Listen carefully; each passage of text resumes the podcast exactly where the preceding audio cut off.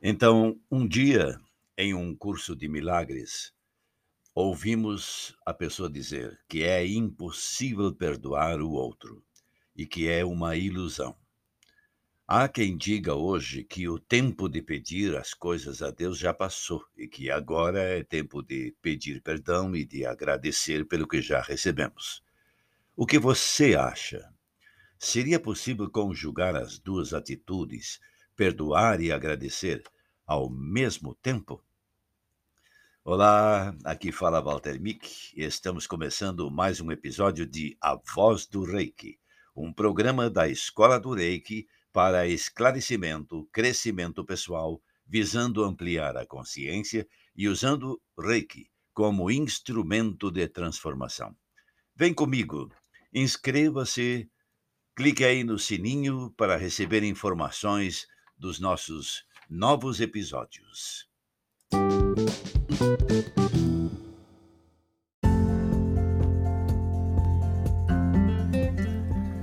Então, você agradece, você perdoa ou você fica pedindo coisas novas para Deus?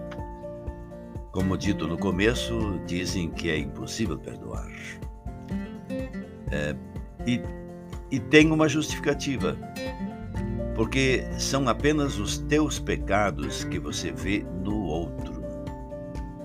Você quer vê-los nele e não em você.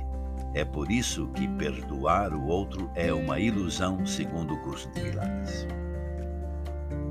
Mas existe um pensamento afirmativo. Só poderemos iniciar o processo de perdão quando começarmos a perceber quanto somos semelhantes às pessoas que desejamos perdoar. Quando não conseguimos perdoar alguém, é porque não conseguimos perdoar a nós mesmos pelo mesmo problema, embora de forma diferente. Pense nisso. Este exemplo é comum a muitas pessoas. É quando no trânsito, por exemplo, dirigindo um carro, alguém muda de pista ou para subitamente, quase que imediatamente, a raiva pode subir e a privacidade do carro pode surgir um grito, um xingamento ao outro motorista. Não é assim? Outra situação: a mulher ou o homem desaprova uma atitude ou de um de, ou de outro, porque ela ou ele espelham sua própria emoção que não perdoou a si mesmo. Bom, perdão reconhece que aquilo que no, nos tinha sido causado por outros, de fato, nós nos causamos a nós mesmos pois só nós mesmos podemos nos privar da paz e da felicidade divina. Conforme se ensina, perdoamos os outros pelo que eles não nos fizeram e não pelo que eles nos fizeram. E o verdadeiro perdão reconhece um ataque como um chamamento para o amor. O perdão é, portanto, uma mudança de percepção. O nosso único problema é a crença da separação divina. A nossa única cura é unirmos-nos uns com os outros pelo perdão. Perdão fortalece a paz interna, através dele o medo se transforma em amor e dessa forma liberta para ser mais feliz. Tá, você diria. E o que o reiki tem a ver com isso?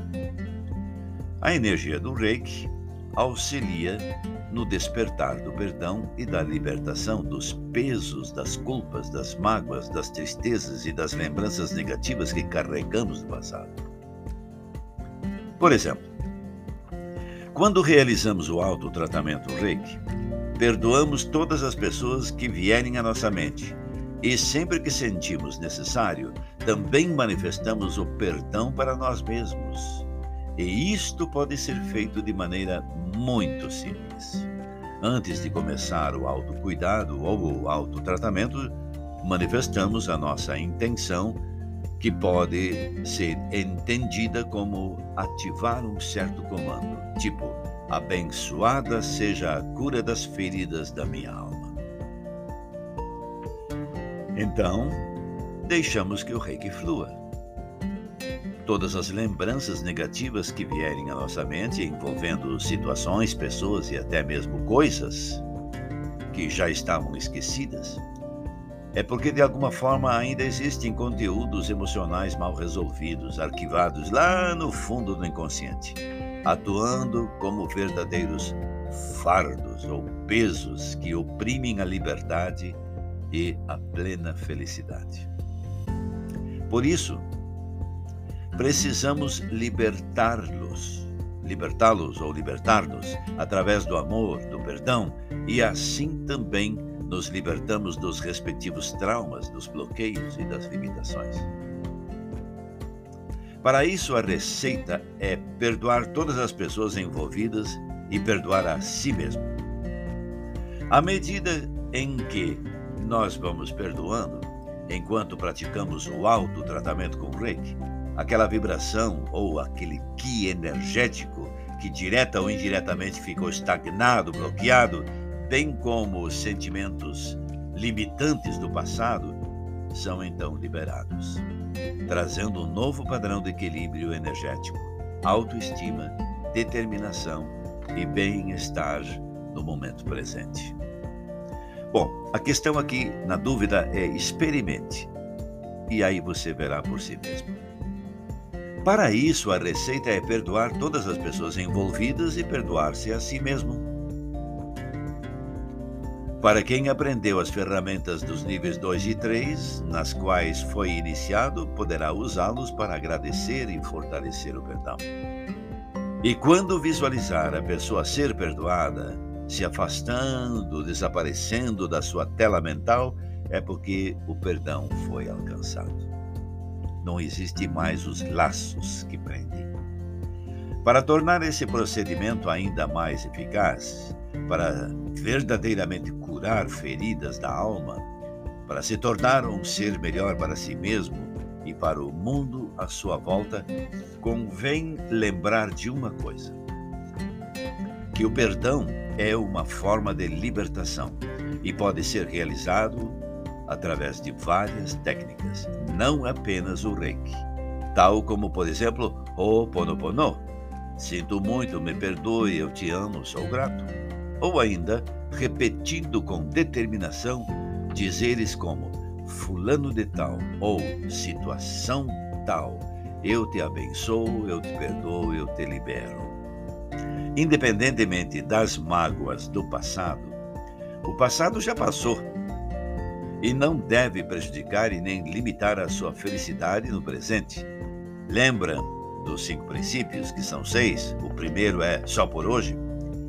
Mantenha o seu foco no momento presente e utilize Reiki como excelente ferramenta de autoajuda e de evolução.